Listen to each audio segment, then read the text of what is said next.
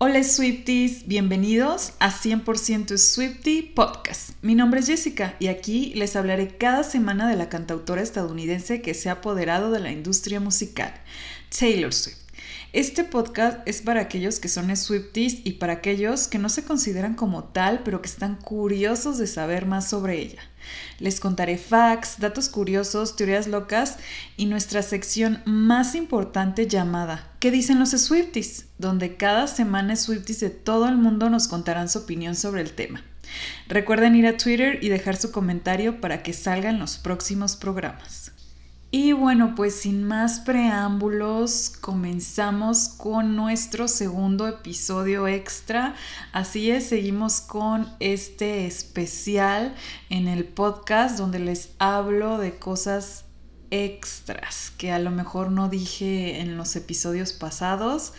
Bueno, para quien no sepa, más o menos les comento nuevamente la dinámica. Llegamos a la mitad del álbum de Folklore y Taylor sacó este especial en Disney Plus donde dijo pues muchos detalles muy especiales de cada canción de Folklore y pues decidí hacer un especial para hablar de ellos y adicional a eso, pues como yo alguna vez lo comenté, cada vez que hago la investigación de repente me salen datos de otras canciones que en su momento no había visto y que ya había yo hecho el episodio, entonces pues los fui juntando y decidí pues aprovechar este especial para también darles todos esos detalles de pues que en su momento no pude dárselos, así es de que pues básicamente esa es la dinámica de este episodio especial.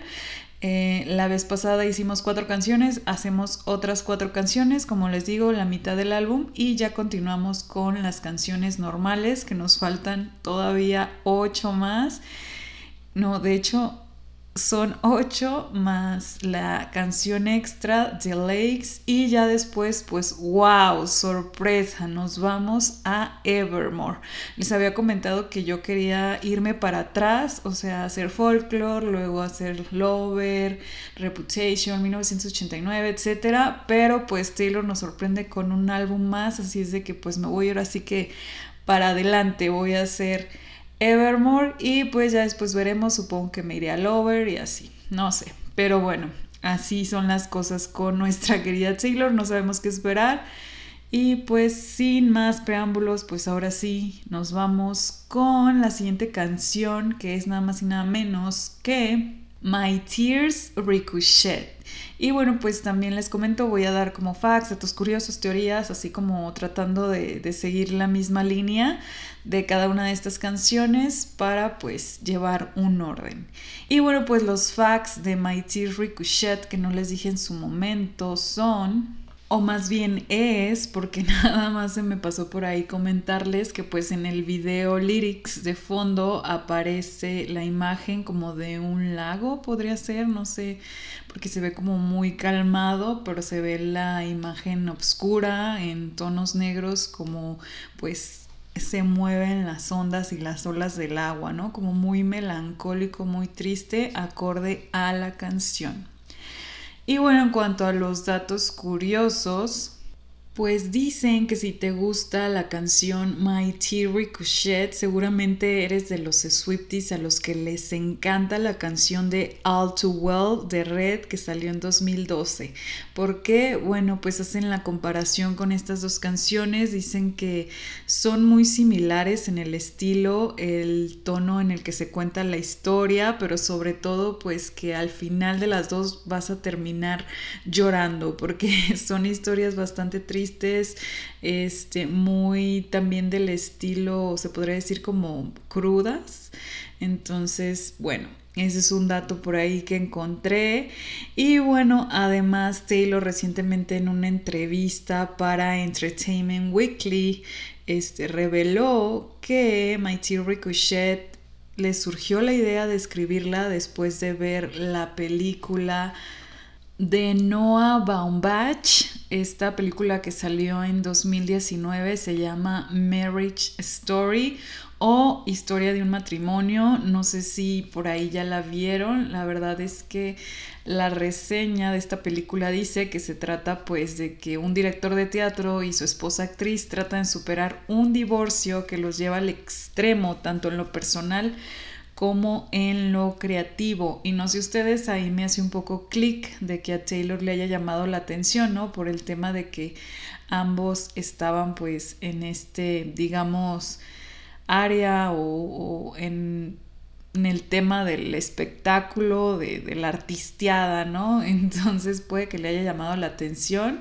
De hecho, Taylor por ahí comentó en esta entrevista que pues la verdad cuando vio esta película le llegó mucho el hecho de saber o de escuchar o más bien de ver pues cómo algunos matrimonios van muy mal, terminan muy mal en un pues ella decía que de forma tan catastrófica, ¿no? Y pues comenta que esa fue una de sus grandes inspiraciones. Y pues haciendo un paréntesis o más bien un comercial, si no han visto la película, vayan a verla, la verdad es bastante buena, está en Netflix, eh, yo la vi en su momento cuando salió y sí es de esas películas que te deprimen, la verdad. Este actúa por ahí Scarlett Johansson y Alan Driver, muy conocidos ellos dos. Entonces, bueno, ese es mi paréntesis. ¿Y qué más es Swifties? Bueno, otra cosa que me pareció curiosa mencionar es que en varias páginas cuando estuve investigando sobre otras canciones encontré que My Tear Ricochet era considerada una de las canciones más goth de Taylor y asimismo pues decían que podría ser este, en las recomendaciones de canciones metaleras y de este estilo, pues recomendaban esta canción. Se me hizo bastante curioso, digo, sí entiendo que es como un poco oscura, digámoslo así, pero tanto como metalera no creo, pero sí me pareció bastante gracioso pues que la recomendaran como una canción goth, ¿no? Así de que tú quieres escuchar canciones goth, bueno, está esta, esta y esta, y My Dear Ricochet de Taylor Swift. Bueno, se me hizo un dato bastante curioso por ahí. Y bueno, pues en cuanto a teorías, la verdad es que en el episodio que hicimos de esta canción, creo que de lo que más hablamos fue de las teorías, así de que no hay mucho que decir. Nada más por ahí encontré el dato que como recordarán hay una parte de la canción que habla de las joyas que te di. Y bueno dicen muchos que cuando hace referencia Aquí Taylor se refiere a las joyas que aparecen en el video de Look What You Made Me Do y que tendría sentido porque como saben pues esta canción que salió en el álbum de Reputation de 2017 pues habla no a una persona, no le habla Taylor a todos sus enemigos y pues habla de todas estas enemistades, entonces a lo mejor dicen que hace referencia a esta canción, a estas joyas, a todo esto, por el tema pues que esta canción, Mighty Ricochet, también habla de eso, ¿no? De una traición, de las enemistades, perdón, y pues puede ser, puede ser, suena muy lógico. Y bueno, Swifties, pues en cuanto a teorías, creo que no hay más. Este, me voy directamente ya a lo que dijo Taylor, lo que habló Taylor y Jack Antonoff referente a esta canción en el documental de Disney Plus. Que bueno, a estas alturas me imagino que ya varios lo han visto, así es de que recuerden ir a Twitter y comentar lo que se les haga curioso o si se me pasó algún dato, pues ahí nos leemos. Y bueno, Swifties, no sé si se los comenté en el episodio pasado, pero bueno, Taylor cuando habla en este documental de cierta canción, habla con las personas involucradas, ¿no? Ya sea que le hayan ayudado a escribirla o a producirla.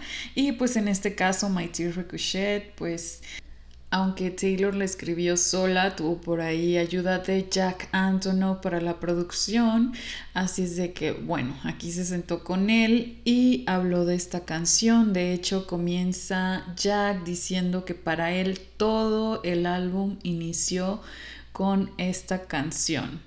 Después efectivamente Taylor le dice que sí, que fue la primera y ahí nos confirma que la escribió sola y que cree pues que es la más triste del álbum. Jack le dice que por eso pues cree que lo puso en el track 5, en el número 5, y que para él es de lo mejor que ha escrito en toda su carrera.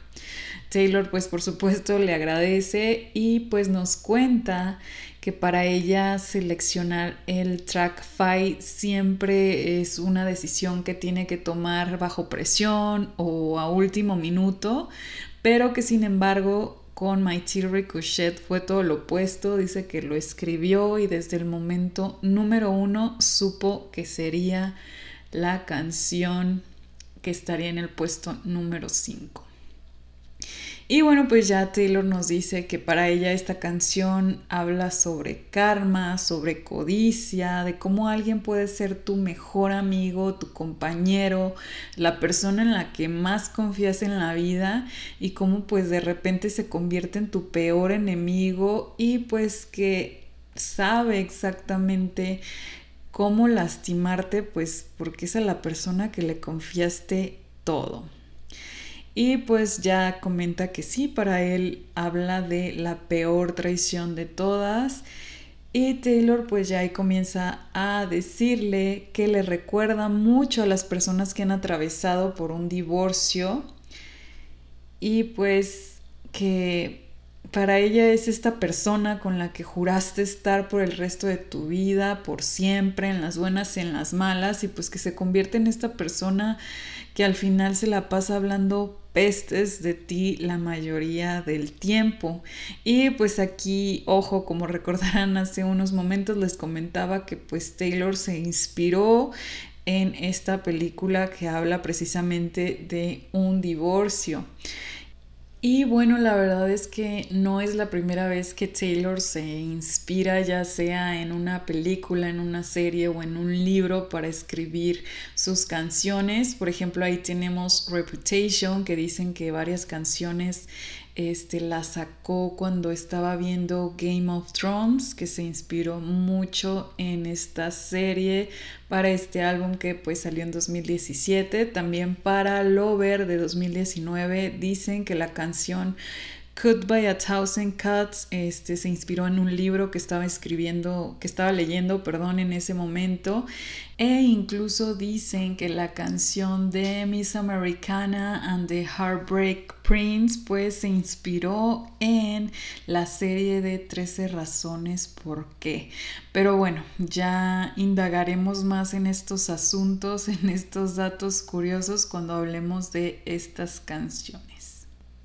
Y bueno, pues para confirmar más esto, Taylor dice en el documental que cuando estaba escribiendo esta canción pensó en todas las historias de superhéroes y de cómo el villano pues siempre solía ser el mejor amigo del héroe y al final por una u otra cosa pues ya no se lleva nada bien. Y pues también dice que pensó en cómo la amistad empieza en un punto en el que no sabes, ¿no? Si algún día se van a odiar y vas a tratar de destruir a esa persona. Es como tú quieres ser amigos, quieres hacer amigos, este, y vas con la mejor actitud, no sabes qué puede pasar, si se arma o no se arma, pero pues ella dice que es bastante triste que al final no sabes si, si es una de las peores decisiones que, que has tomado. Comenta ella que pues esto es bastante triste y terrible. Y pues con eso termina, terminan de hablar de esta canción y ya se va a cantarla. Y bueno, pues seguimos. La siguiente canción es Mirable. Y bueno, en cuanto a datos que se me pasaron en su momento comentarles, la verdad no hay muchos. Digo, simplemente creo que me faltó mencionarles que la foto del video lyrics es pues prácticamente esto, una bola de espejos, una bola de discos.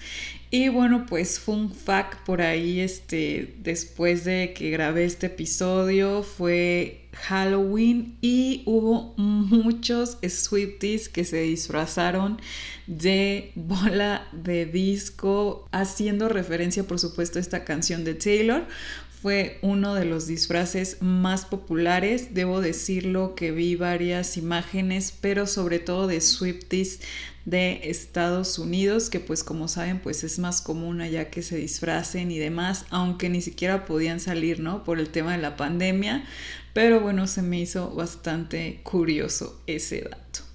Y bueno, pues, ¿quién más para hablarnos de esta canción que Taylor? Así es de que pues ya nos vamos directamente a lo que dijo en el documental.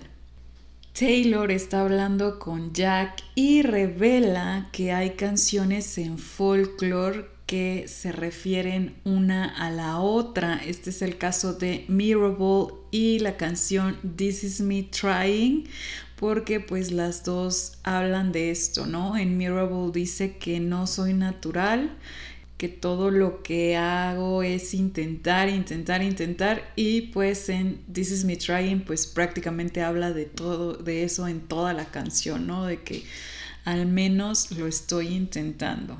Y bueno, pues Taylor comenta que la verdad no sabía si estaba bien hacer esto, o sea, como mencionara una canción en otra, como hacer esta conexión, pero pues ahí Jack dice que, que recuerda que Taylor le preguntó que si debía hacer esto y Jack le dijo claro que sí, por supuesto, y pues vean, quedó bastante bien.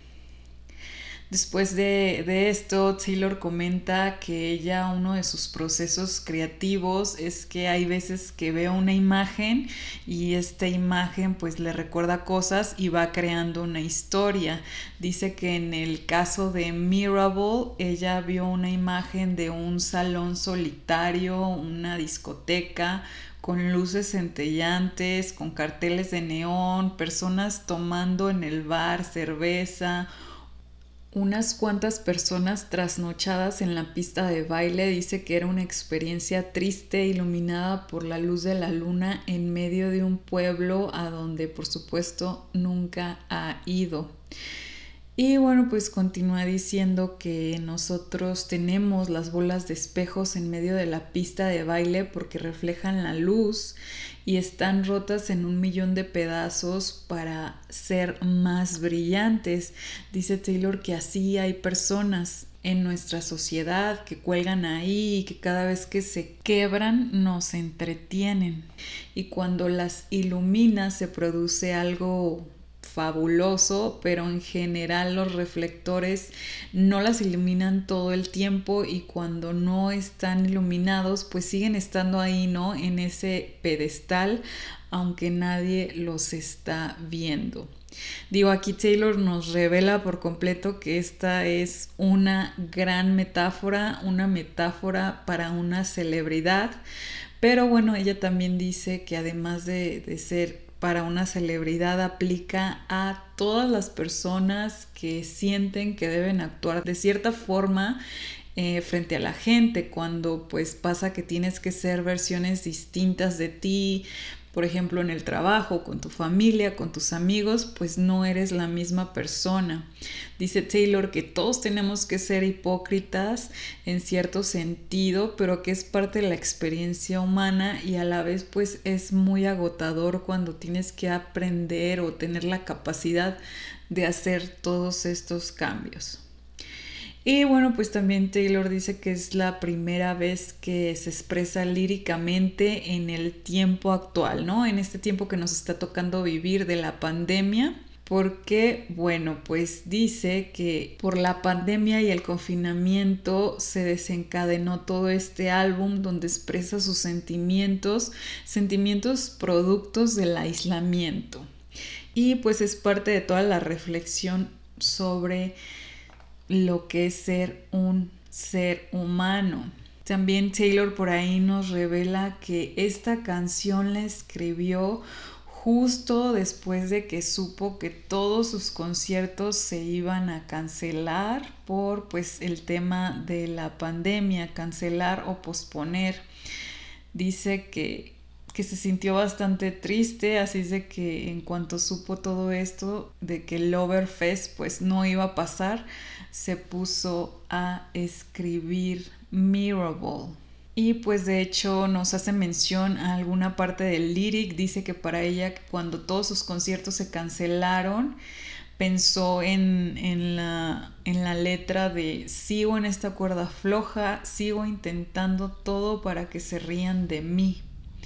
Dice que ella sintió que seguía ahí, que tenía que seguir escribiendo música, intentándolo todo, que a pesar de que era una época o es una época donde pues se nos pide que no hagamos muchas cosas o que estemos tranquilos, que estemos encerrados en casa, pues dice que para ella esa no era una excusa, ¿no? Que ella tenía, no podía relajarse, aunque tenía que relajarse por los tiempos de la pandemia, no podía darse ese lujo que no podía agarrar esto como excusa, que ella tenía que seguir escribiendo, tenía que seguir haciendo cosas y no sabía muy bien el por qué. Y pues ya Jack le comenta que pues esa es la experiencia de un artista cuando pasa por una pandemia, que pues empieza a soñar, empieza a, encontrar una nueva forma creativa, ¿no? Y pues prácticamente de esto hablan en cuanto a Mirable y pues ya nos vamos a la siguiente canción. La siguiente canción es Seven. Y bueno pues en cuanto a Seven las cosas que no mencioné en su momento fueron que bueno en el fondo del video lyric podemos ver este algunos árboles por supuesto refiriéndose pues al tema de la canción no a la letra de la canción que dice que estoy entre los árboles o estoy en los árboles y pues se ve como un tipo atardecer. Pero pues aquí fun fact en los fondos de Spotify ven que sale, estás reproduciendo la canción y sale como un GIF. Bueno, esta es la única canción que tiene un GIF donde sale Taylor pero de niña. O sea, tenía, creo yo, o respecto a lo que nos dice la canción, pues que tenía siete años y precisamente está arriba de un árbol. Al parecer podría ser que esta imagen, esta fotografía inspiró mucho de esta canción. Y bueno, otra cosa que se me pasó mencionarles en su momento es que Seven pues tiene dos este portadas inspiradas en esta canción. Como saben, pues son ocho diferentes portadas y Seven tiene dos. Tiene la que se llama In the Trees y la de In the Weeds, que son estas dos portadas especiales. Y bueno, pues la verdad la vez que hice este episodio no hubo mucho de qué hablar y pues creo que a Taylor le pasa lo mismo. no hablo mucho sobre ella, sin embargo pues les comento lo que dijo en el documental estando con Jack Antonoff y Aaron Dessner. Pues dijo que ella para crear esta canción este, se imaginó o, o comenzó todo con el tema de que vio a un niño haciendo un berrinche en una tienda y dice que pensó, te entiendo, o sea, realmente te entiendo por qué estás haciendo eso. Y dijo que cuando, o sea, se preguntó ella que cuándo dejó de hacer esos berrinches, cuándo dejó de comportarse de esa manera, cuando estaba molesta. Dice que cuando dejó de indignarse al punto de arrojarse o tirarse al piso o, o aventarle el cereal a su mamá. Dice que en qué momento dejó de, hacer eso y pues se contesta ella misma, dice que nos enseñan a comportarnos, ¿no? A que esta clase de, de cosas no se deben de hacer o, o no es la forma en que te debes comportar. Y pues dice Jack Antonoff que es verdad, pero que realmente esa es una sensación que nunca se va, ¿no? ¿Y a dónde se va más bien? Porque la tienes que ocultar, tienes que comportarte, ya no tienes que hacer así. Entonces, ¿a dónde mandas toda esa frustración? Y pues Taylor dice que sí, que efectivamente se imaginó esta canción antes de, aprender a tener buenos modales o aprender a que, que sí es verdad o que es no. O sea, yo lo interpreto, por ejemplo, pues a la inocencia, ¿no? Por ejemplo, habla mucho la canción de que nos fuimos a la India, de que vente a vivir a mi casa. O sea, cosas que de niño se te hacen muy fáciles y pues vas creciendo y sabes que no es tan fácil, no son tan fáciles las cosas y pues Taylor dice que sí, que algo se pierde ahí, algo, algo perdemos, como les comento, pues yo diría que, que es la inocencia.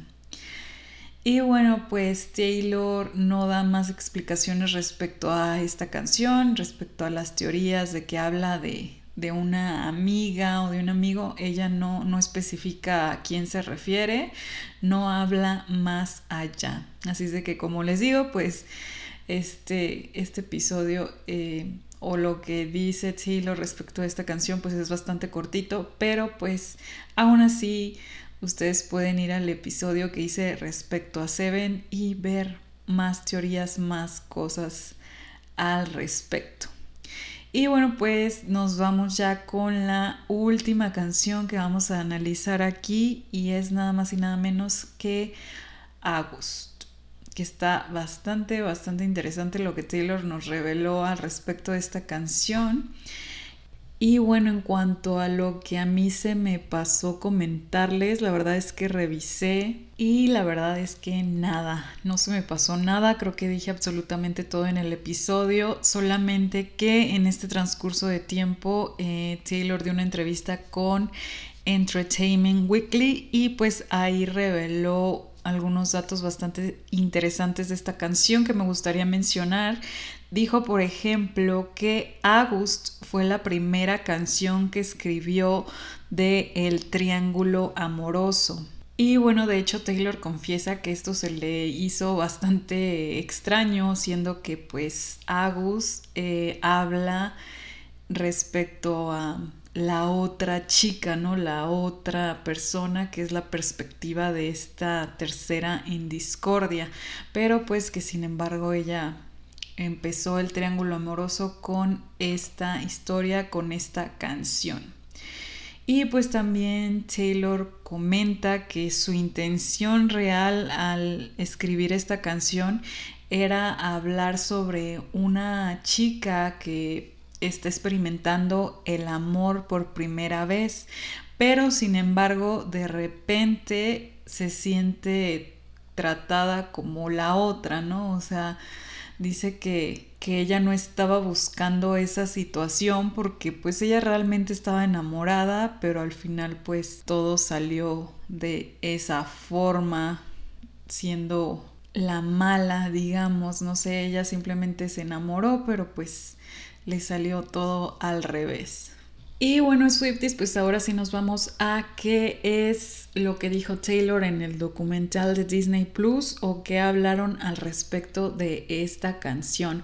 Por ahí comienza Jack Antonoff diciendo que pues trabajar con Taylor es muy raro y que ahora cree que Aaron entiende esto y que lo entendió en esta canción porque bueno, hubo muchos cambios y dijo que empezó con, no sé, el coro primero y luego le agregó, luego le quitó y demás, pero pues ahí dice que Taylor sin duda escribió esta canción prácticamente en el acto, que fue algo muy, muy intuitivo. Ya después Taylor dice que pues ella nombró a esta canción o a esta chica, digo aquí nos revela esto, nos confirma que sí le puso Agus por Augusta, por Agustín, por no sé, relacionó ese nombre. Y pues además ya nos confirma definitivamente que estas son las tres canciones del trío amoroso, que es Cardigan, August y Betty. Y bueno, pues esto lo recalco porque como recordarán en nuestro episodio de August decíamos que, que hay algunos que pensaban que no era Agus, sino era la canción de Illicit Affairs. Entonces, bueno, aquí ya Taylor lo deja bastante claro.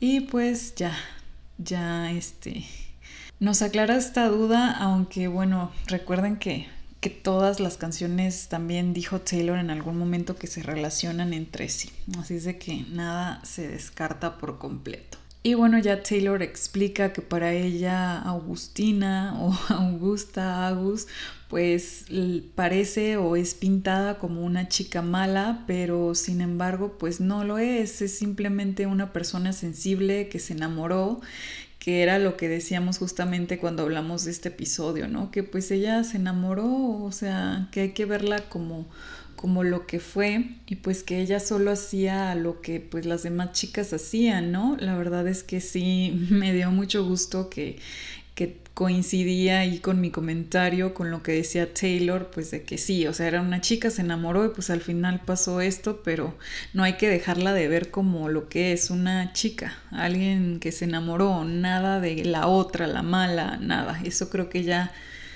pues es otra forma de, de verlo, ¿no? Y bueno, pues también Taylor nos confirma algo que nos dejó en shock a muchos, a mí en especial, porque nos dice que para ella, pues a pesar de que pasó todo este incidente de August, pues eh, la relación de Betty con James para ella era bastante fuerte y sobrevivió a, este, a esta aventura que tuvo James, es decir, que Betty sí lo perdonó. Como les digo, a mí en lo personal me dejó en shock esta confesión. Yo en lo personal jamás perdonaría una infidelidad, entonces que Betty haya perdonado a James y que al final fueron felices para siempre, pues sí me dejó en shock, pero bueno, es la historia de Taylor, ella sí se lo imaginó en su cabeza y pues ni hablar. Y bueno, pues Taylor también dice que nosotros siempre pensamos en la chica villana que te quita tu hombre, pero pues que no, no tomamos en cuenta los sentimientos de las otras personas, que pues es básicamente lo que les comentaba, ¿no? Que hay que verla como una chica que se enamoró y eso es lo que la sociedad hace. Te ve como alguien malo, aunque, aunque pónganse en el lugar de Betty, ¿no? O sea, si yo fuera Betty, yo también vería a Agus como una chica mala y también a James, ¿no? Porque, oye, no fue ella sola el que, la que hizo la infidelidad, fueron los dos, así de que no, para mí no sería una chica que se enamoró, para mí sería una chica que se enamoró, pero no hizo las cosas correctamente porque James ya estaba con alguien, ya estaba comprometido y pues sin duda otro de los que tiene la culpa, una gran culpa, pues también es James. Lo que les decía, yo no lo hubiera perdonado, pero bueno, ya me estoy alterando. Así es de que pues nos quedamos con lo que dijo Taylor, ¿no? De que ellos terminaron juntos. ¿Por qué? No lo sé y creo que nunca lo voy a saber, nunca lo voy a entender más bien. ¿Ustedes qué opinan? Si debieron haber terminado juntos, recuerden, vayan a Twitter y déjenme sus comentarios. Me da mucha curiosidad saber lo que opinan. Y bueno, pues continuando por ahí dicen que les gusta mucho de lo que se habla en Agus por el hecho de que no es como si fuera un sueño o como si fuera algo fantasioso, no, que definitivamente es una historia con la que muchas personas se podrían identificar. Y bueno, ya para finalizar, Taylor dice cómo le surgió la idea, cómo inició todo esto, esta canción. Dice que hace varios años le surgió la idea de utilizar esta frase, la de Meet Me Behind the Mall, en una canción. Entonces la escribió en su celular y la tenía ahí reservada para el momento en el que se le ocurriera dónde usarla o cómo hacerla una historia.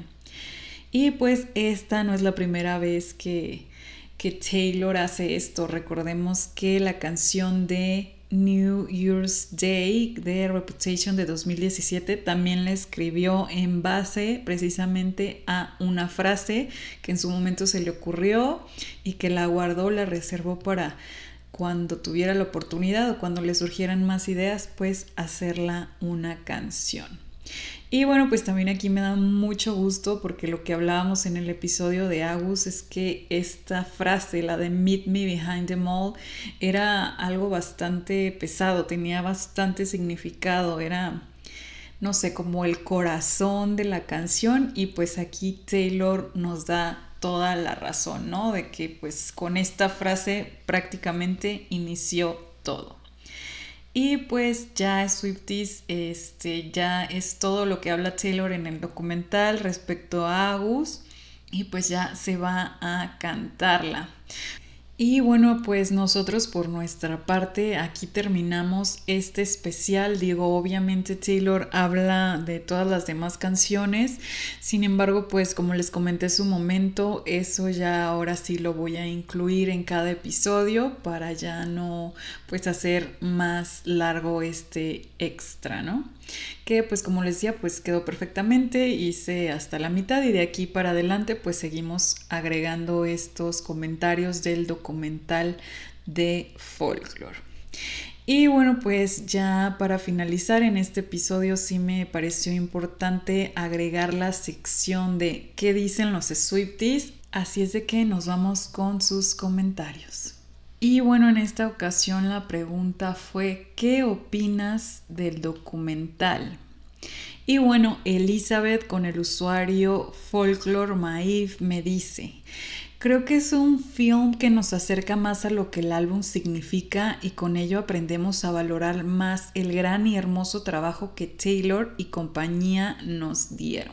J. Jubina o Peralta 13 nos dice, me pareció muy lindo que diera a conocer los secretos y de qué tratan cada una de sus canciones. Jessica Martínez con el usuario Jessica-MTZ- RZ nos dice, me gustó mucho, mi parte favorita fue que Tay cantó Exile y cuando habló y cantó sobre My Teeth Ricochet. Adriana con el usuario Annie-Unterweiser nos dice, me encantó, igual que el álbum, muy calmado y lindo. Gen-Rojas nos dice, es casi como estar en un concierto, se siente súper personal, lloré todo el rato.